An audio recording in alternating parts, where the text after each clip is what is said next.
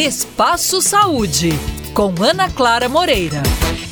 18 de fevereiro é o dia de combate ao alcoolismo, data que tem o objetivo de conscientizar a população sobre os riscos do uso nocivo de álcool. De acordo com a Organização Mundial de Saúde, 3 milhões de mortes são registradas anualmente em decorrência deste problema, que também ocasiona diversas doenças e perdas sociais e econômicas. Sobre esse assunto, eu converso com a Lívia Pires Guimarães, presidente da Junta de Serviços Gerais dos Alcoólicos Anônimos do Brasil. Lívia, qual a importância de uma data específica para lembrar o combate ao alcoolismo? Alcoólicos Anônimos é uma irmandade de pessoas que compartilham entre si suas experiências, forças e esperanças a fim de resolverem o seu problema comum e ajudarem outras pessoas a se recuperarem do alcoolismo.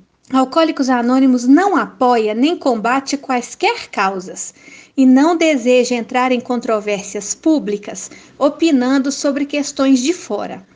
A A não está ligado a nenhuma seita ou religião, nenhum movimento político, nenhuma organização ou instituição.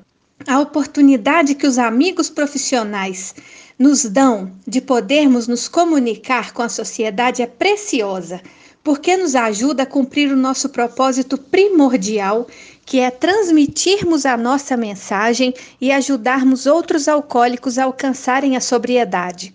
Nossa Irmandade preserva o anonimato de seus membros, mas não é secreta. Temos um termo de responsabilidade muito lindo que diz assim: Eu sou responsável.